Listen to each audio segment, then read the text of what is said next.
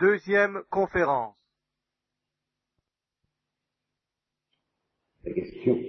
Nous allons d'abord écarter tranquillement toutes celles qui ne concernent pas le bien et le mal et qui finalement sont frivoles. Comment tous les problèmes mathématiques, par exemple, c'est passionnant, mais c'est frivole. Tous les problèmes techniques. Et même tous les problèmes métaphysiques, dans la mesure où ils ne se ramènent pas, ne tournent pas autour du bien et du mal, ce qui est le cas naturellement du mystère de l'être.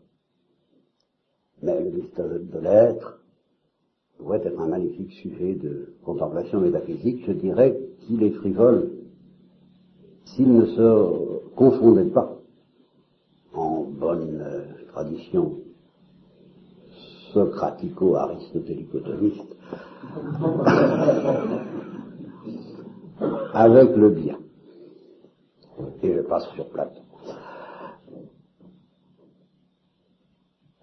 C'est d'ailleurs dans la Bible justement le point de départ de tout, l'arbre de la science, du bien et du mal. Ça, c'est pas frivole. Ça, c'est grave. Que là, c'est une piste qui, nous donne l'espoir de d'être pas mal parti. On décide d'affronter ça. Naturellement, ça ne suffit pas. Nous avons tendance à considérer que le mal est un problème, est une question. Nous avons tendance à poser des questions à Dieu ou à l'Église à propos du mal. Pourquoi Dieu permet le mal? Pourquoi la souffrance Je connais, j'ai connu un jeune franciscain rayonnant de sainteté, à la manière d'un jeune, et autant qu'un jeune peut rayonner de sainteté, c'est-à-dire beaucoup quand il s'agit de de l'Enfant Jésus, mais c'est plutôt rare. La sainteté est surtout et surtout quelque chose dont nous parlerons peut-être en fin de course, la miséricorde, c'est pas une vertu de jeunesse. Enfin, il était quand même rayonnant de bonté, de sainteté, de miséricorde, malgré son jeune âge. Et euh, ça m'a beaucoup frappé. Une, femme est venue le trouver. Il a dit, mon père, je voudrais vous poser des questions. Je suis très tourmenté. Et il lui a répondu tout de suite dans un élan brutal. Tout ce que vous voudrez, pourvu qu'il ne s'agisse pas de la souffrance des enfants. Parce qu'il venait de voir mourir un jeune leucémite, un jeune cancéreux, dans de grandes souffrances, vers 8-9 ans, je ne sais pas. Et alors là, il ne se sentait pas capable. Là, il, il butait.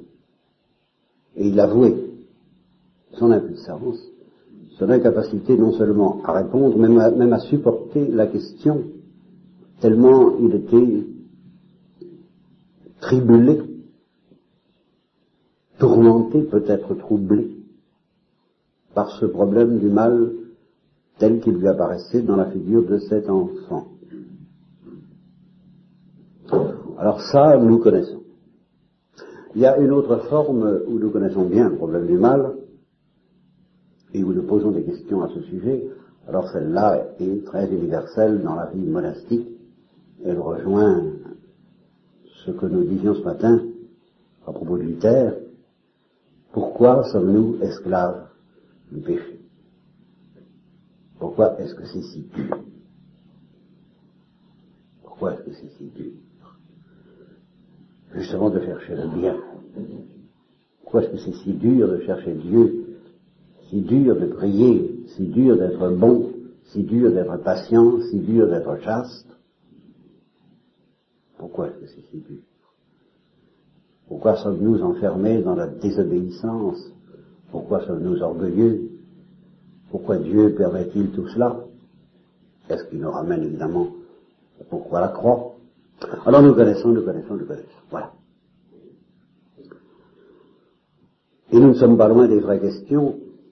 Sommes-nous vraiment dans les vraies questions? Si c'était le cas, on ne voit pas pourquoi Anna aurait demandé avec une telle insistance et un tel tremblement à Dieu de lui apprendre à poser les vraies questions parce que ça vraiment c'est pas difficile. C'est pas difficile, enfin n'exagérons pas.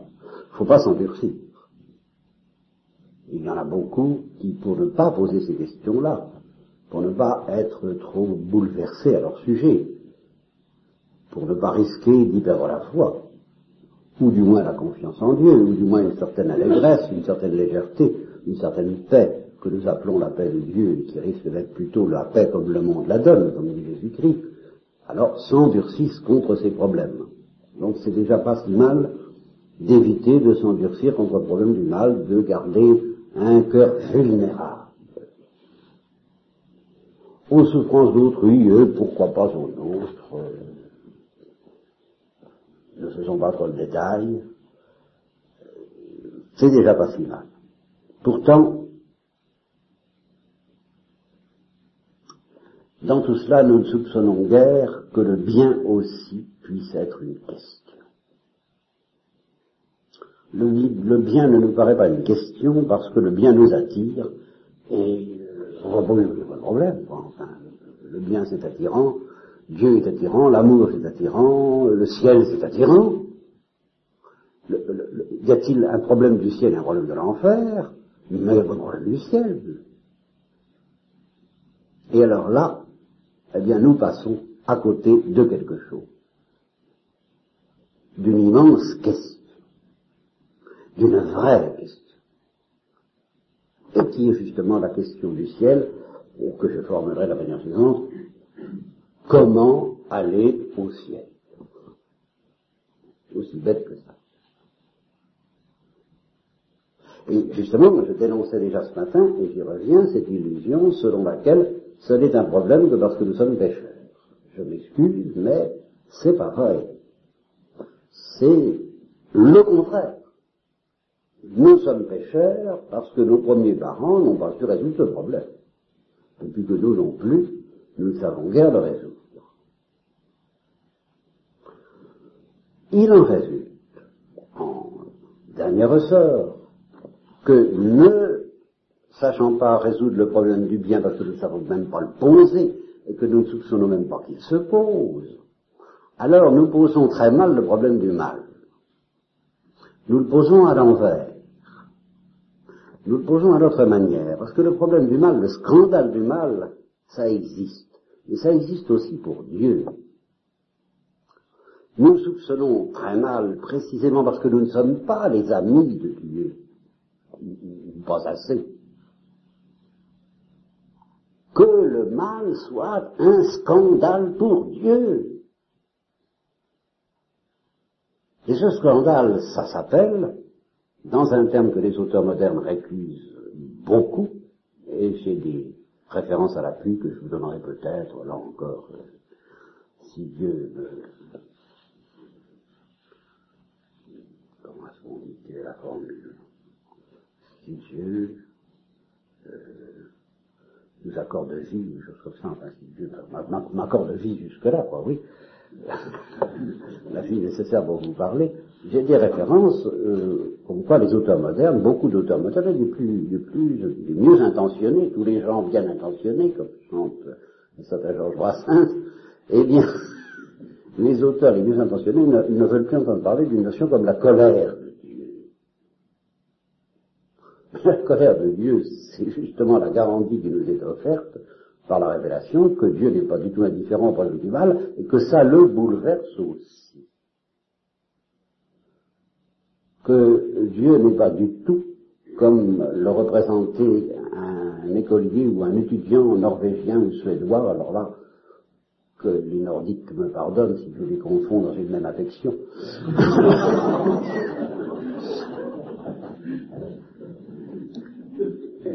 dont, parle l'abbé Pierre dans le scandale de la fin qu'appelle le monde, et on avait demandé à, aux étudiants ou aux élèves, je ne sais plus, d'une école, d'une université de, de, ces, contrées-là, euh, de, de, faire un dessin de Dieu. Et euh, l'un de ces élèves ou étudiants avait représenté le monde avec toutes ces, ces, horreurs figurait je ne sais pas comment, enfin elles étaient là, vous voyez bien, euh, toutes les ténèbres, toutes les souffrances et toutes les détresses du monde. Puis tout à fait au-dessus, au-dessus, au-dessus, siégeant dans l'Olympe, n'est-ce pas, dans une sérénité de Bouddha, l'être suprême, Dieu, et comme légende, il avait écrit le tout-puissant incapable. Et il paraît qu'un évêque s'était trouvé mal en regardant ce dessin. Euh, je ne crois pas que je me serais trouvé mal en regardant ce dessin parce que je m'étais déjà trouvé mal avant. Depuis mon enfance, ou presque, à propos de ces mystères-là. Alors, euh, ça n'était pas ce dessin qui m'aurait ébranlé de que j'étais déjà. Mais c'est bien ça.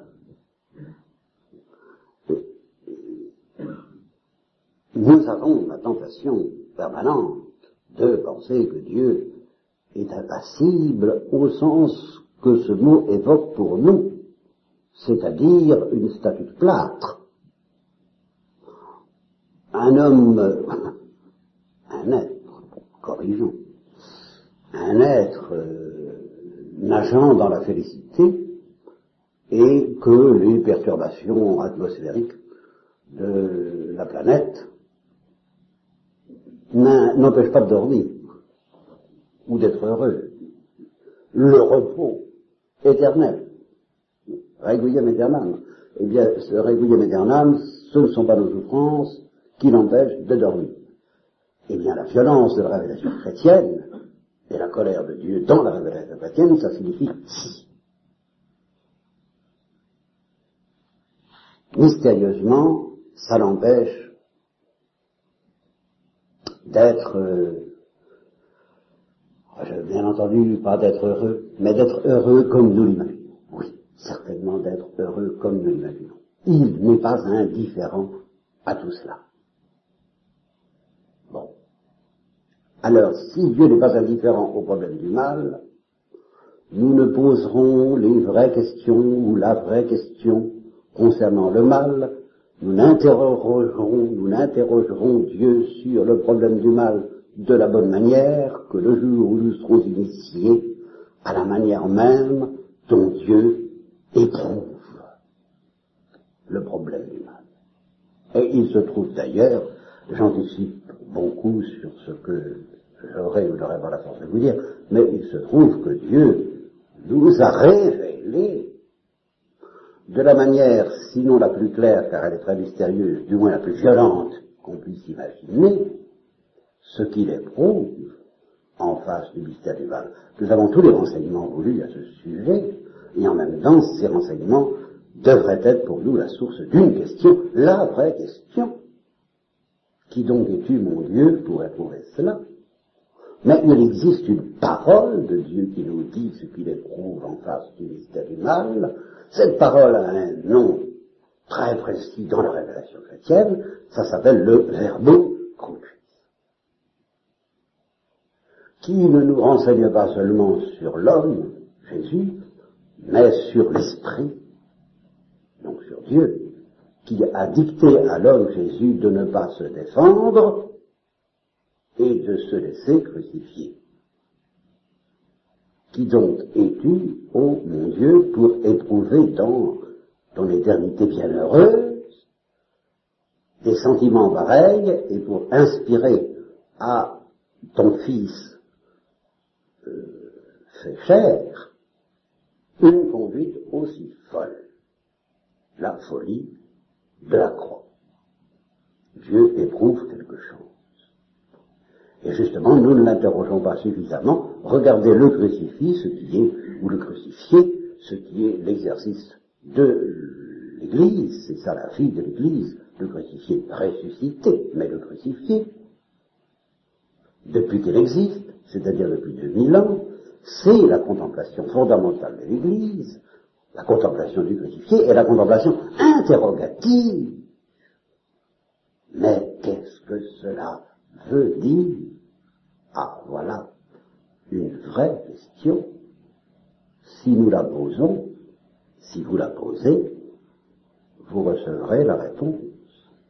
Demandez et vous recevrez. Ça, je peux vous le promettre de la part de Dieu.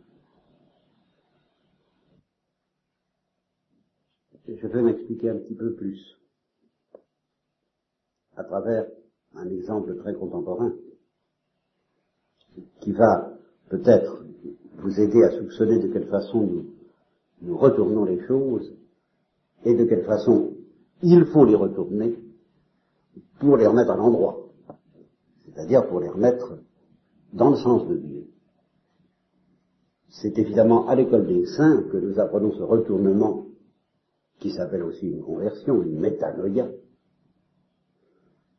Et parmi les saints, il vaut mieux prendre les contemporains, il se trouve que nous venons d'en perdre quelques-uns, nous venons de perdre Marthe Robin, à la, qui j'avais la, qui j'avais la faiblesse de croire, bien que je ne l'ai jamais vu. Nous venons de perdre ou presque le Padre Pillot. C'est pas mal, le Padre Pillot. Nous, nous, nous, sommes très, très, très gâtés et et très, et très frivoles là encore. En fait saint. Dieu nous en donne un appel, et le Père Kolb, un peu plus ancien, déjà très ancien, tellement les choses vont vite. Mais enfin, nous n'en manquons pas. Et alors? Bah, Tâchons de ne pas trop rater celle qui vit encore, parmi d'autres, bien sûr, innombrables que vous pouvez connaître, mais celle-là qui est mondialement connue, Mère Teresa. Or, si nous écoutons Mère Teresa, nous voyons tout de suite à quel point nous prenons les choses à l'envers, parce qu'elle, elle les prend à l'envers de nous. Et ça commence tout de suite comme ça, le jour où on l'a interrogée à la télévision, quand elle dit les plus pauvres d'entre les pauvres, les délaissés, les persécutés, ceux qui n'ont rien. Ceux-là ont beaucoup plus à nous donner que nous, nous pouvons leur donner. Voilà le retournement. Ce qui veut dire que si nous nous approchons d'eux avec l'idée de leur donner quelque chose, au lieu de nous mettre à genoux comme on se met à genoux devant une pierre précieuse ou celui qui détient une pierre précieuse pour mendier qu'il nous donne cette pierre précieuse, nous ne poserons pas la vraie question. Voilà, une vraie question. Nous posons à côté, nous passons à côté d'une vraie question. Quel est ton trésor, ô toi qui n'as plus rien? Et justement, Mère Teresa ajoute, mais euh, notre cœur euh, n'est pas ouvert à ce qu'il pourrait nous donner. C'est là que je dis qu'elle retourne le problème du mal, parce que nous, le problème du mal, nous le voyons dans tous ces, malheureux. Je, connais plusieurs personnes qui sont allées en Inde et qui toutes sont revenues, pas beaucoup, enfin quelques-unes sont revenues en, en, confessant, en témoignant que le spectacle des rues de Calcutta en particulier est quelque chose devant lequel il est très très difficile de ne pas endurcir son cœur parce que c'est trop. Trop, c'est trop. Et j'en connais un qui est revenu révolté, révulsé par ce spectacle, en colère, contre, non pas contre Dieu, mais contre ces, contre ces hommes-là même, parce que ces hommes-là même le dérangeaient, et un autre qui m'a dit récemment, euh, heureusement que mon cœur s'était attendri un peu avant d'aller dans ce pays parce que je n'aurais pas pu supporter ça sans me fermer. Tellement c'est dur à voir et à expérimenter. Le mouroir de Mère Teresa en particulier. Après, il m'a témoigné lui-même qu'une fois qu'il a franchi la porte de cette révulsion presque intolérable dont Mère Teresa témoigne qu'elle l'a connue elle aussi, alors il a connu une paix et une joie telle que, en partant, eh bien, il aurait bien voulu rester.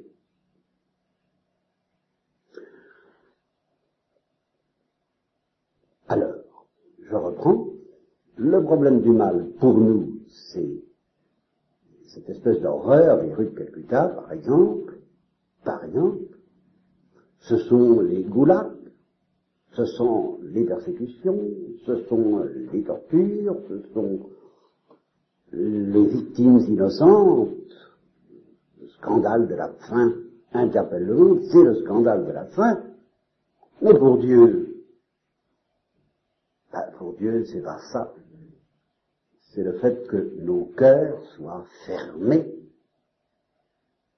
à ce spectacle du mal. C'est ça qui scandalise Dieu. C'est pas la fin qui scandalise Dieu. Qui scandalise Dieu, c'est justement que la fin des autres ne nous scandalise pas davantage. Ou plus profondément encore, car c'est même pas justement cela, c'est que la fin des autres ne nous nourrisse davantage de ce trésor dont parle Mère Teresa quand elle dit qu'ils ont beaucoup plus à nous apporter que nous en leur apportant de quoi manger. Et votre mentalité, je ne la connais pas dans le détail, je, la suppose, je l'espère imprégnée de l'Esprit de Dieu, mais enfin, si elle est imprégnée de l'Esprit de Dieu, elle est imprégnée d'amour pour vos frères, pour tous vos frères euh, occidentaux, qui sont précisément dans cette grande et terrible misère, de s'endurcir à la misère des misérables. La, misère des nantis, c'est la vraie misère redoutable. Donc je pense que cette misère-là, vous la connaissez, et que l'histoire que je vais vous raconter ne, ne va pas vous être indifférente, parce qu'elle est un témoignage extrêmement fort de cette euh, de ce mal scandaleux dans lequel, hélas, nos familles, nos amis, nos frères sont enfermés, et nous-mêmes peut-être encore, qui sait. J'ai fait une récollection, j'ai prêché une récollection sur Mère Teresa, elle a été enregistrée, comme j'enregistre dans ce petit appareil, dans ce magnifique appareil, va bien. Ne vous inquiétez pas, j'ai le même. Enfin.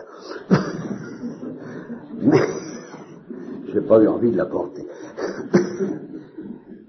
euh,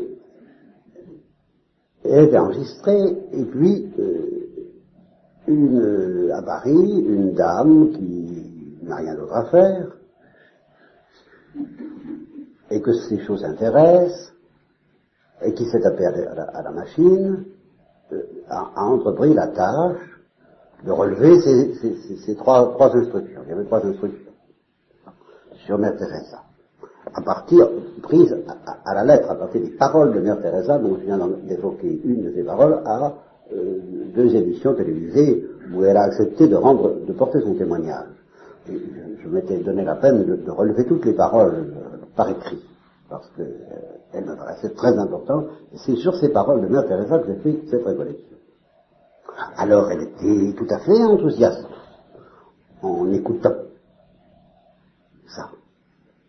Suffisamment enthousiaste pour donc relever le texte et les paroles de Mère Teresa.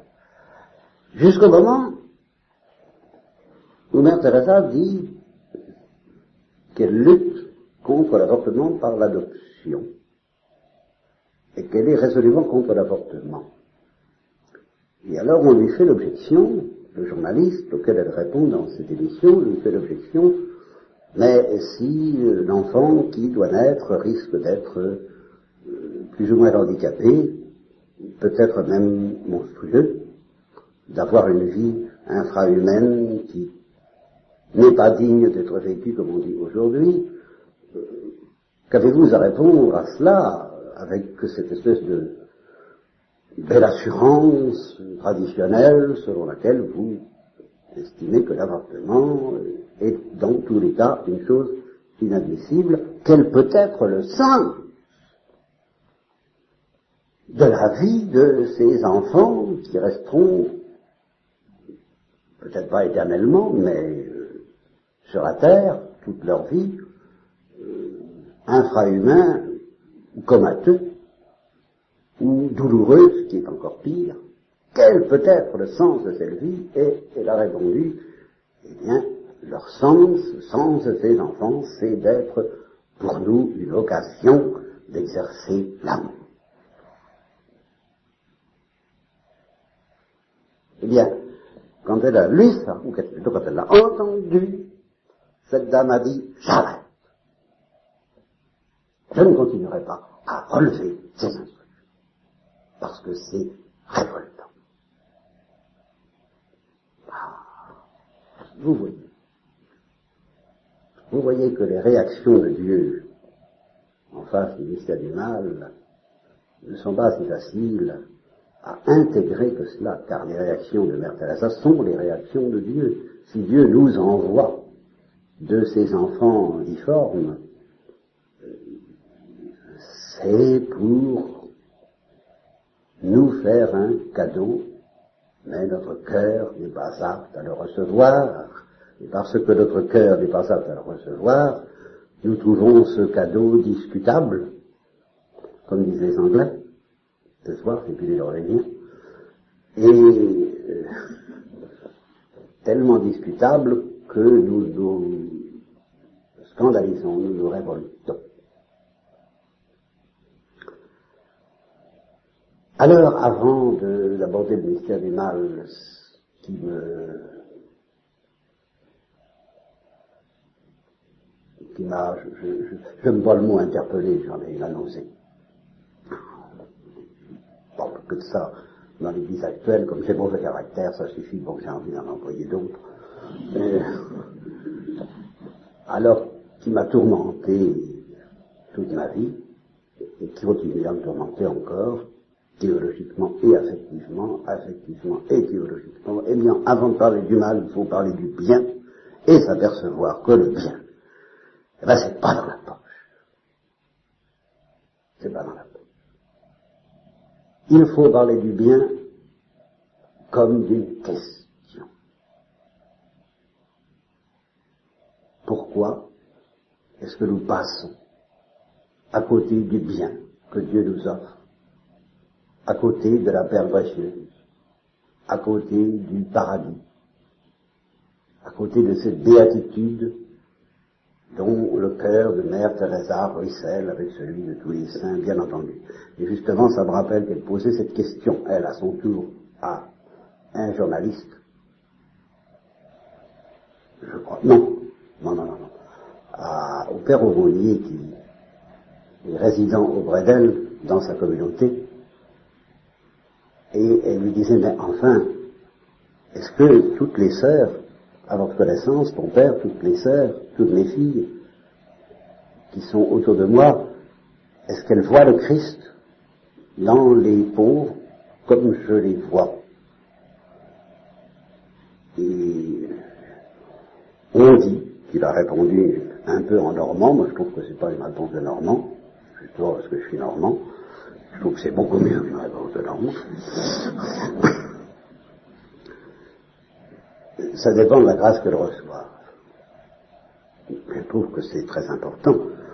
Quand on voit d'ailleurs sœurs de Mère Teresa à la télévision, on s'aperçoit que la grâce de Mère Teresa est vraiment pas la grâce de Mère Teresa, que c'est une, une grâce maternelle et transmissible, car c'est la même folie qu'on perçoit dans ces sœurs dont le visage est jeune et pas encore buriné comme celui de Mère Teresa, et puis celui de Mère Teresa, on sent bien la même folie à l'œuvre, sous une modalité différente, et alors selon une mesure peut-être différente, car si elle a posé cette question, ah, c'est justement parce que elle voit tellement, tellement le Christ dans la personne des plus pauvres d'entre les pauvres, avec une telle intensité, avec une telle acuité de perception, qu'elle a l'impression euh, qu'elle n'a rien à regretter par rapport à ce qu'ont pu connaître les apôtres, qu'elle a la même chance que les apôtres,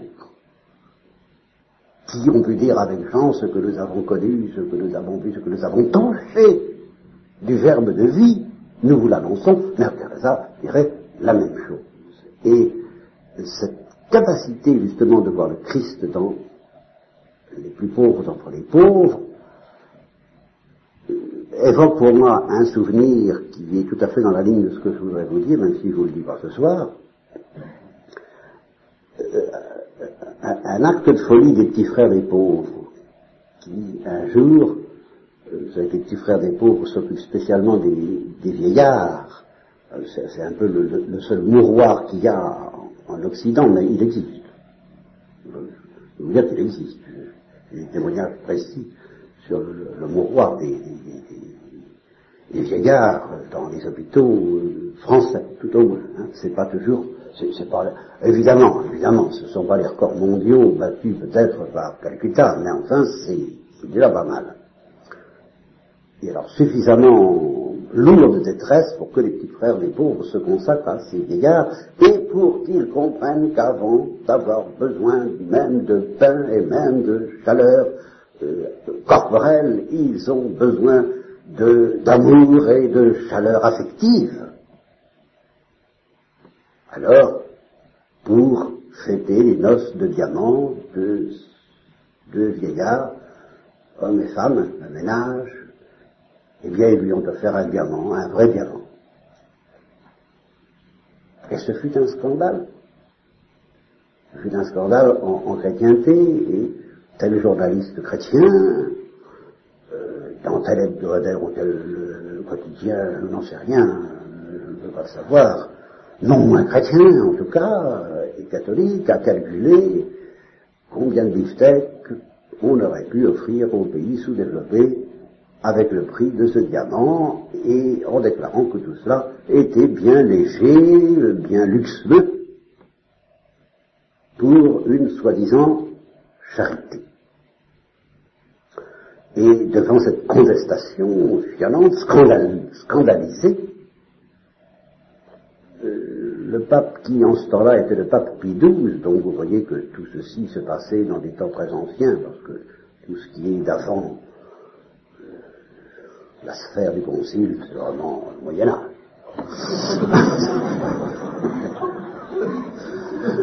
Alors, le pape Pie XII, donc, avait pris la défense des petits frères des pauvres en disant euh, les pauvres, c'est Jésus-Christ, rien n'est trop beau pour Jésus-Christ, comme le curé d'Ars qui euh, n'avait que de luxe lui aussi, c'était la liturgie, alors à sa manière et avec son goût. Hein, des goûts et des couleurs, on ne pas trop discuter dans ces cas-là, d'accord.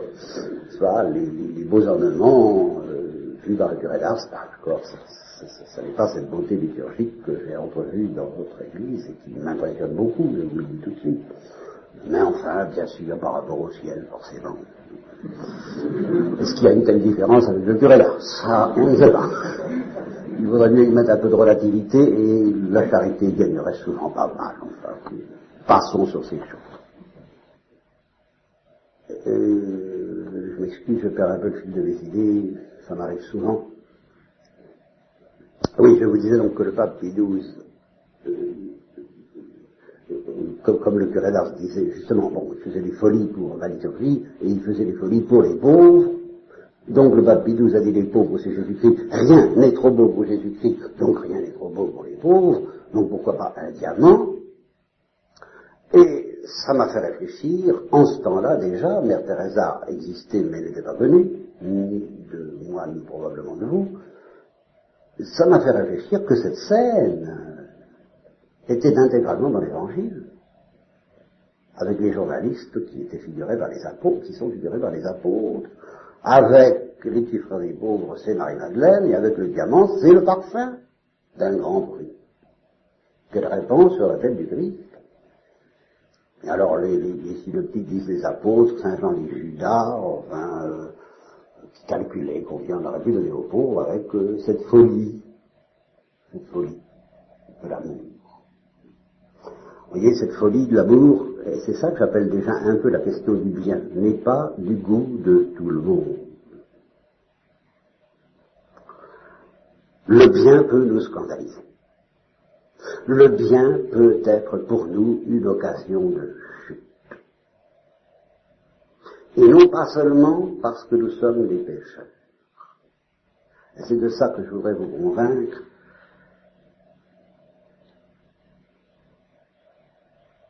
Contre tout ce que vous pouvez, et moi-même contre tout ce que je peux expérimenter quotidiennement, cette illusion, qui est une illusion, de penser que le bien, le ciel, la vie éternelle, les exigences de la vie monastique ou de la vie religieuse sont dures à pratiquer parce que euh, nous sommes des pécheurs.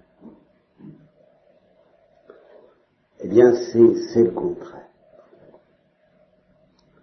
C'est parce qu'il y a un certain mystère du bien que nos premiers parents et que nous-mêmes, nous ne savons pas recevoir parce que nos cœurs ne savent pas s'ouvrir, que nous devenons de plus en plus des pécheurs. Alors, si notre cœur se ferme, si nous fermons nos entrailles à la misère de nos frères et à la miséricorde de Dieu, n'allez pas dire que c'est parce que vous êtes des pécheurs.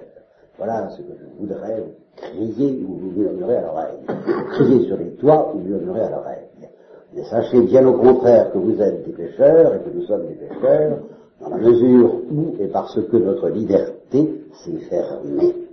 Un jour, et plusieurs fois peut-être, à l'invitation de Dieu, odie, si vocem eius audieritis nobite obdura corda vestra, pardonnez-moi ce latin du Moyen-Âge, que je vais traduire tout de suite, pour le cas où vous n'entendriez pas le latin, Aujourd'hui, si vous entendez sa voix, ne fermez pas votre cœur. Et alors, dire que on ferme son cœur parce qu'on est pécheur, c'est une plaisanterie de très mauvais goût, puisque le Christ a bien dit, je ne suis pas venu inviter les justes mais les pécheurs. Si donc les pécheurs ne viennent pas au médecin, c'est pas parce qu'ils sont pécheurs. C'est un peu comme si vous disiez que les malades, justement, ne viennent pas au médecin parce que, ah, s'il était en bonne santé, je viendrais. C'est une très mauvaise plaisanterie.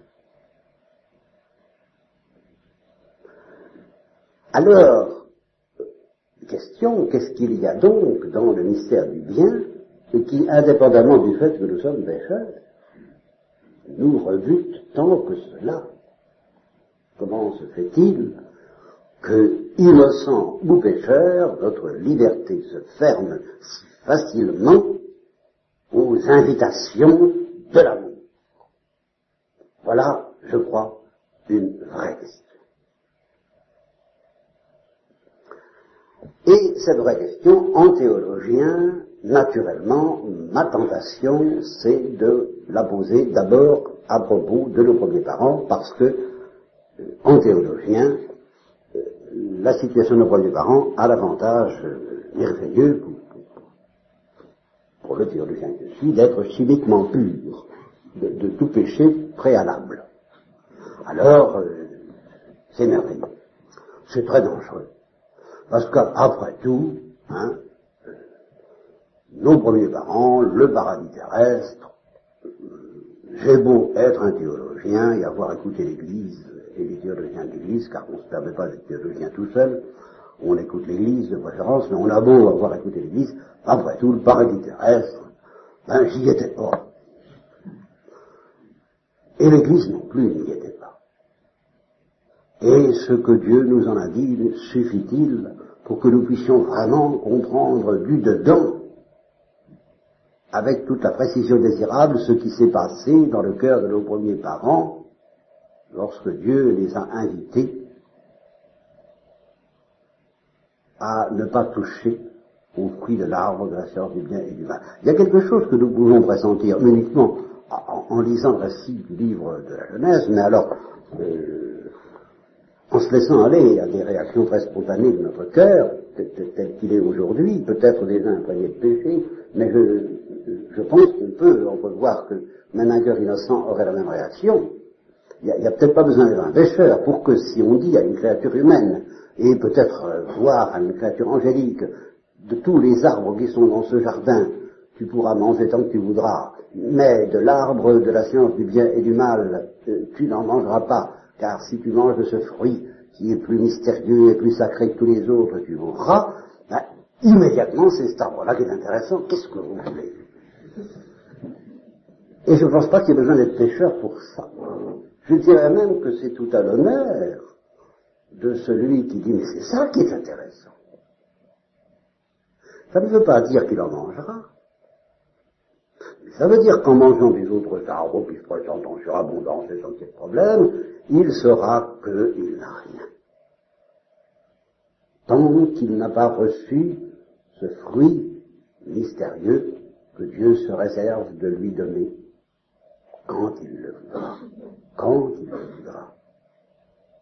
Ça, ça aurait été le mouvement correct de la part de nos premiers parents, celui que j'appellerais le mouvement du renoncement et de la confiance. Voilà ce que j'entrevois de, très loin. Alors, je préfère, je préfère l'entrevoir de nos jours. Car je pense que nous pouvons, de nos jours, avec une analyse à peu près oh, pas tellement difficile de notre propre comportement, mais alors peut-être en nous aidant de Thérèse de l'Enfant Jésus, entrevoir ce qui fait que le bien nous scandalise. Et je terminerai cette instruction justement sur une petite histoire de Thérèse de l'Enfant Jésus qui n'apparaît pas dans les manuscrits et que j'ai découverte dans les notes de la grosse édition, peu importe.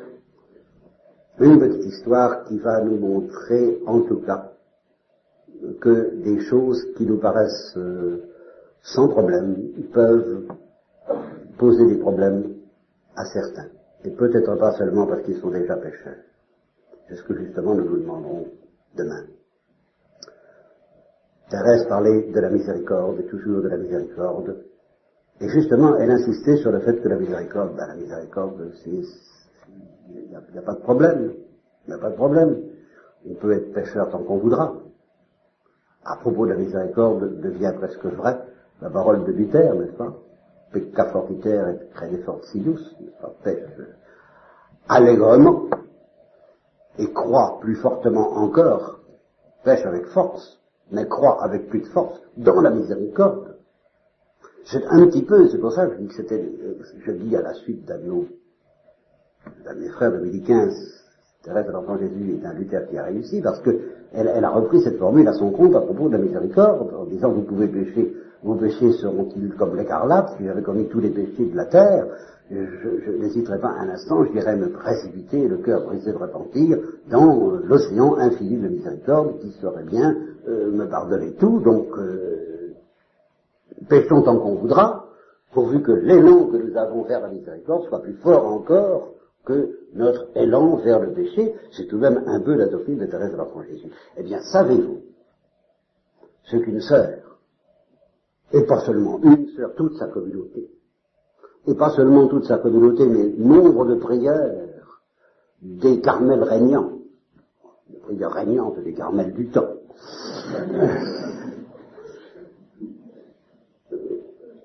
et qui ne voulaient pas, qui n'auraient pas voulu que paraisse ce livre affreux qui s'appelait L'histoire d'une âme, parce que c'était scandaleux, l'objection qu'elle faisait, et qui est vraiment la question qui explique pourquoi le ministère des biens risque de nous scandaliser, c'est trop facile.